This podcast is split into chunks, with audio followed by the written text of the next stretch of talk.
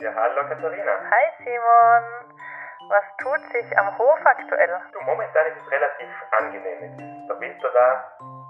Hi, mein Name ist Katharina Brunauer-Lehner und ich bin Chefredakteurin von Bergwelten. Ihr hört Anruf bei Simon Messner. Das Podcast-Format, in dem ich mit unserem Kolumnisten Simon Messner über sein Leben zwischen Bergbauernhof und Bergsteigen spreche. Diesmal zieht er Bilanz. Das erste ganze Jahr am Hof hat Entbehrungen im Bergsport mit sich gebracht. Und viele wertvolle Lernmomente. Rufen wir ihn doch gleich mal an. Ja, hallo Katharina. Hi Simon. Was tut sich am Hof aktuell? Du, momentan ist es relativ angenehm. Jetzt ist der Winter da. Wir haben viel Zeit, sozusagen einen Schritt, Schritt zurückzutreten und genießen es einmal, ein bisschen aufzuräumen, sozusagen. Alles, was liegen geblieben ist.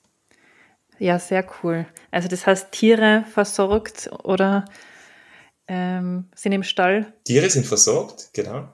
Die sind, ja, untertags sind sie noch draußen, die Schafe, aber am Abend sind sie im Stall, genau. Ah. Du, ich erwische dich ja ganz kurz vorm Aufbruch in die Antarktis. Hast du mir per E-Mail geschrieben. Was ist denn der Plan? War das eine spontane Idee? Wie ist das entstanden? Ja, das stimmt. Also ich bin jetzt, äh, fliege übermorgen in die Antarktis, verrückt eigentlich, um dort meinen ersten, es klingt sehr verrückt und mhm. ist es wahrscheinlich auch, ich kann mir noch gar nichts darunter vorstellen, um dort meinen ersten Marathon zu laufen. Oh, und zwar oh. den südlichsten auf dieser Welt. Okay. Ja, also so, so spontan ist es gar nicht, weil ich trainiere schon sechs Monate darauf. Ach so, ähm, aber wir haben noch gar nicht drüber geredet. Schwerer gefallen, als ich dachte, dieses lange Streckenlaufen. Und genau, am 13. Dezember findet in der Antarktis in dieser Marathon statt, wo ich teilnehmen werde. Wow. Also in meinem, in meiner Vorstellung ist jetzt so Eisfläche, Eismeer und dann auf ebener Fläche laufen Leute herum. Ich denke, es wird in die Richtung gehen. Also ich wurde eingeladen, das ist nicht mhm. meine Idee, ich wurde eingeladen und dachte mir, ich bin noch nie einen Marathon gelaufen, wieso nicht? Dass der dann in der Antarktis stattfindet, das war, ist auch für mich relativ neu, sagen wir. Ich habe eher gedacht, irgendwo in den Alpen, ja. wo es kalt ist. Es geht nämlich um einen kalten Marathon. Mhm. Aber in der Antarktis hat es tatsächlich zwischen minus 30 und minus 40 Grad anscheinend. Das heißt, wow. es ist schon sehr speziell. Okay. Da wird man, also man kann sich ja nicht zu dick anziehen, aber ganz viele Schichten. Ja. Und vor allem, denke ich, im Gesicht muss man sich überlegen, überlegen, was man macht, weil das vereist natürlich. Also ich hoffe, dir danach mehr berichten zu können. Ah, ja, sehr interessant. Du, zur Kolumne. Ähm, in der aktuellen Kolumne, die jetzt gerade im Heft ist, äh, ziehst du ja Bilanz und blickst zurück auf ein Jahr Bauernhof. Ähm, was ist denn das Thema, das dich am allerlängsten beschäftigt hat? Ich bin ja eigentlich, ich war ja im Sommer in, in Pakistan, mhm. wo wir den Yamananu Kangre erst besteigen konnten und kam dann zurück und bin sozusagen sofort in, in diesem Leben als Bauer wieder gelandet. Also wirklich abrupt. Ich bin aus dem Auto gestiegen und habe sofort die Schafe gefüttert. und es gab dann gar, gar nicht wirklich Zeit, um das, sagt man, wirklich zu reflektieren. Mhm. Aber das Jahr am Hof natürlich, das hat uns schon mitgenommen. Also meine Freundin und mich. Ähm, ja, also es tut gut, dass jetzt Herbst ist, dass wir Zeit haben, das bisschen zu verarbeiten, mhm. weil es so viele Aufgaben sind. Das sind, ist uns erst jetzt aufgefallen in der ruhigen Zeit. Aha. Es sind eigentlich viel zu viele Aufgaben, die wir angepackt haben, angegangen sind. Und es, also wir standen vor einem kleinen Burnout direkt, das kann man gern ja, sagen. Ja. Das heißt, wir müssen jetzt im Winter uns genau überlegen, wie wir das nächste Jahr starten und unbedingt Arbeiten, Aufgaben abgeben. Da tun wir uns aber beide schwer, das abzugeben, aber es ist ganz wichtig. Was, was waren denn das für Aufgaben alle? Also von Betreuung der Gäste, vom Waschen der, der Bettbezüge, vom Putzen der Ferienwohnungen, die Betreuung der Schafe, dann war jede Menge neu zu richten, wieder in Stand zu setzen. Eben jetzt im Winter werden, werden wir beginnen, sechs Schindeldächer zu äh, erneuern, neu zu decken. Mhm. Das heißt, es wird uns auch ein paar Monate beschäftigen, weil wir das meiste selbst machen. Aber eben, jetzt sind wir wieder beim Thema, wir machen das meiste selbst, mhm. weil ja ein mhm. Bauernhof sonst gar nicht funktioniert. Nur ist eben ein bisschen viel. Und da müssen wir uns Gedanken machen, wie wir das in die Zukunft führen wollen, damit wir eben nicht äh, uns da aufarbeiten. Ja, das heißt, der gute Vorsatz für 2024 ist mehr Arbeitsteilung. Besser, genau, bessere Arbeitseinteilung und Leute finden, es ist mhm. ganz schwierig geworden. Vor allem in Südtirol, oder ich denke auch, in, auch im Norden, auch in Österreich, in Deutschland, mhm. Leute zu finden. Also der Arbeitsmarkt ist, ja, ist ein bisschen, also wir sind länger schon auf der Suche. Es ist nicht leicht. Du kannst ja äh, vielleicht da mal sagen, was du suchst. Vielleicht findet sich jemand, der unseren Podcast hört. Ja, das wäre natürlich ideal. Gerne bei uns melden, also bei mir oder bei meiner Freundin. Da wären wir sehr zufrieden, wenn das klappen würde. Das heißt, Mitarbeit am Hof, Tiere versorgen, äh, Dinge richten, Ferienwohnung betreuen, alles solche Dinge. Also falls jemand zuhört und das will, bitte meldet euch bei uns. Wir leiten euch dann an den Simon weiter. Super gern. Also ich kam zurück, eben bin dann dieses Arbeitsleben, wieder in dieses Hofleben eingetaucht, was ja sehr schön ist, aber da gab es einmal äh, ein paar Wochen überhaupt keine Möglichkeit zum Klettern. Aber jetzt im Herbst, langsam, langsam sozusagen, äh, kündigen sich wieder ein paar freie Tage an und das ist schon schön. Mhm. Doch, das ist doch mein Leben. Immer noch. Ja, du hast ja auch in deiner Kolumne geschrieben, dass sich euer Leben ziemlich verändert hat. Ihr habt vorher in Innsbruck gewohnt. Wie kann man sich das vorstellen? War das so 180-Grad-Drehung oder doch eine kleinere Änderung? Sagen wir, es war vielleicht sogar noch mehr als 180 Grad. Mhm. Also ich wusste ungefähr, was auf uns zukommt. Ich kenne die Höfe schon sehr lang, seit meiner Geburt. Also der Reinhard hat sie, mein Vater hat sie kurz davor gekauft, die zwei Höfe. Mhm. Also ich kannte die schon. Ich habe darauf, äh, ich habe ein bisschen geholfen, mal im Stall geholfen, aber eher so freizeitmäßig. Aber für meine Freundin, für die Anna war das absolut Neuland. Und mhm. sie hat noch nie mit Tieren zu tun gehabt und dann von heute auf morgen sich um so viele Tiere zu kümmern, auch den Stall auszumisten, wenn es sein muss und einfach mit den Händen arbeiten, auch im Winter bei Minusgraden, äh, auch Tage, die mal wirklich, wirklich lang sind, auch mal 16 Stunden das mhm. war für sie schon sehr neu. Und für mich auch, also in der, in der Hinsicht schon auch. Das heißt, ein, eine komplette Lebensumstellung. Und sozusagen von doch gewöhnt zu sein, wenigstens am Wochenende eine Skitour machen zu dürfen oder klettern gehen zu dürfen, auf einmal nichts mehr zu machen, weil einfach die Zeit fehlt, mhm. das war schon, schon sehr zu gewöhnen, sagen wir. So als Kontrast, äh, damit man sich das vorstellen kann, wie hat euer Leben vorher ausgeschaut, vor dem, vor dem Hof? Ja, unser Leben vorher war recht bescheiden, würde ich sagen. Also unsere Wohnung war überschaubar und das haben wir sehr genossen. Das wünsche ich mir wieder. Ich finde diesen Hof viel zu groß. Es ist viel mhm. zu groß. Ich wünsche mir sozusagen was Bescheideneres. Und das Hauptaugenmerk lag bei uns sicher beim Sporteln, beim Unterwegssein. Deswegen war die Wohnung gro leicht groß genug. Also ich weiß nicht genau, ich glaube, um die 40 Quadratmeter. Mhm. Ist leicht groß genug, wenn man sozusagen meistens draußen ist. Ja. Und jetzt haben wir jede Menge Gebäude auf einmal, sind immer noch den ganzen Tag draußen. Aber diese Be Gebäude bedeuten in diesem Sinn, ja, Halt, also Halt. Und das mhm. ist in der heutigen Zeit für junge Leute nicht, nicht einfach, muss man einfach sagen. Mhm. Aber wir geben so schnell nicht auf, also wir probieren das schon weiter, bis es irgendwann vielleicht nicht mehr geht und dann überlegen wir uns, äh, überlegen wir uns, wie wir dann, was wir dann tun. Mhm. Ähm, in, in welchem Zustand war der Hof denn eigentlich? Ihr seid da angekommen äh, ich stelle mir das so vor, von Innsbruck angekommen, habe gesagt, okay, wir, wir krempeln jetzt unser Leben um, wir ziehen jetzt daher. Ähm, der Hof, eben, du hast ja auch schon erzählt, den gibt es schon länger, der war schon älter.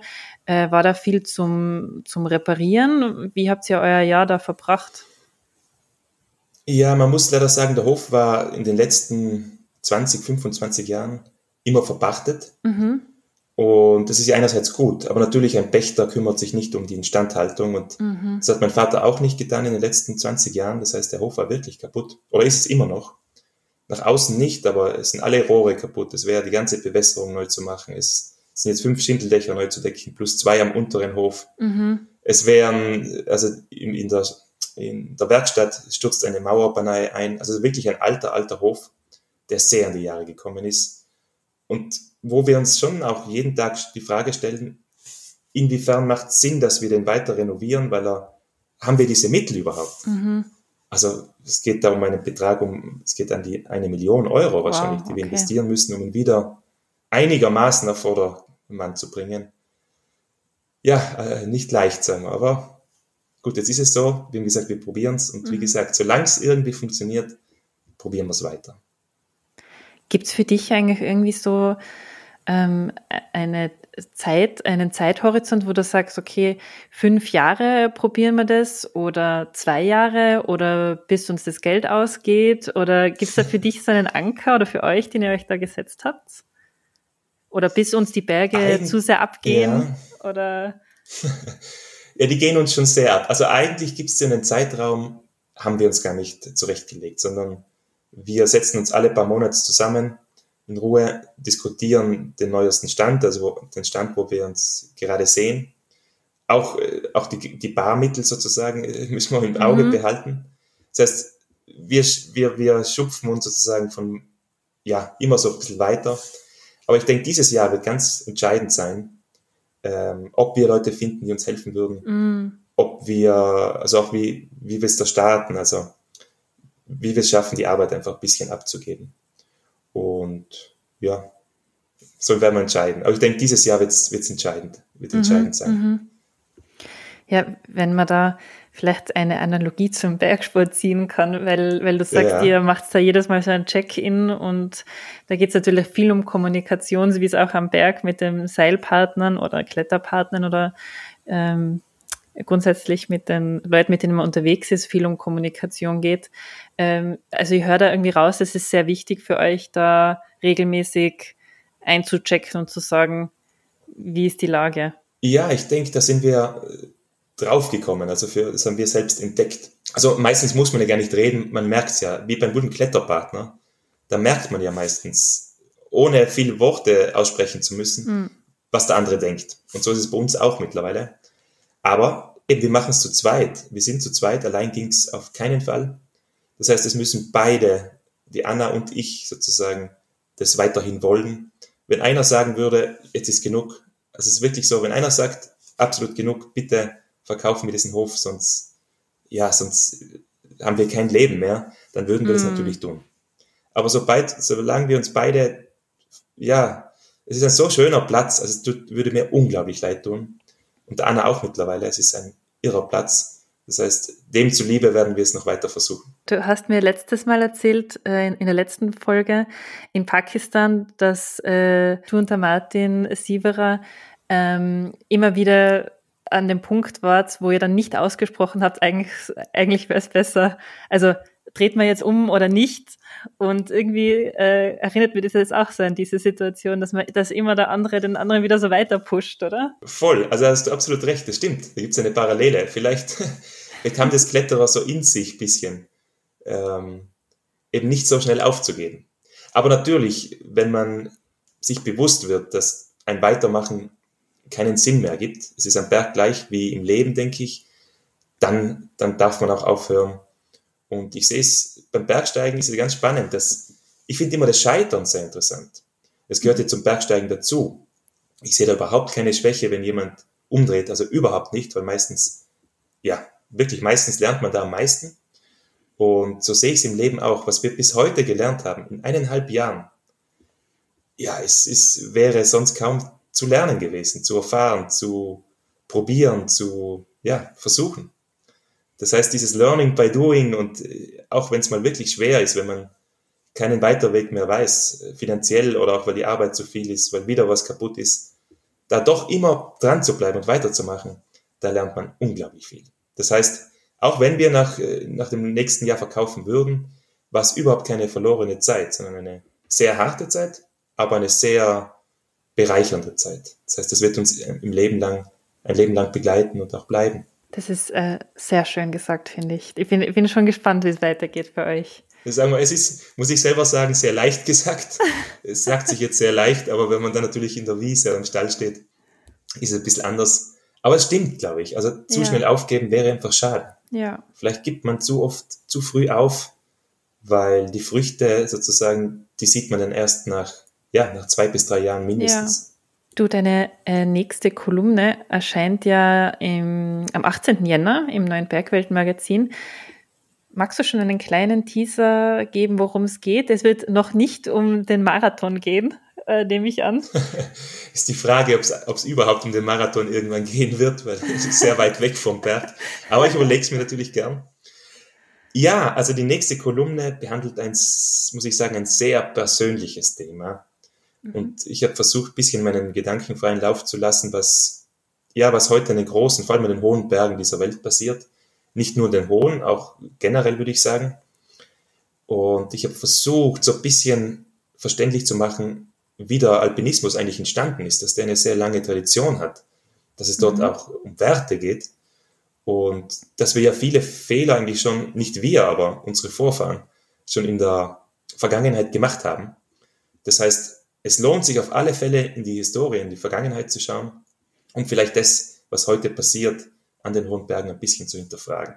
Ein sehr, sehr persönliches Thema und vielleicht auch schwierig nachzuvollziehen für jemanden, der nicht ähm, traditionell klettert. Das sind mhm. jetzt dann doch nicht ganz so viele Leute. Das heißt, es ist schon eine, ein enger Zirkel, wo mhm. aber das Wie, also der Stil, sehr, sehr hoch gehalten wird. Ja. Und ich habe einfach versucht, sozusagen in dieser Kolumne ein bisschen ein Verständnis dafür wieder zu schaffen. Ob es mir gelungen ist, das weiß ich nicht. Ich hoffe, ich hoffe. Ich bin schon sehr gespannt. Noch habe ich sie nicht gelesen, aber ich freue mich schon wieder, wenn wir nächstes Mal wieder telefonieren und drüber reden. Ja, wunderbar. Ich auch. Dann wünsche ich dir viel Erfolg bei, in, in, in, bei deiner Marathon.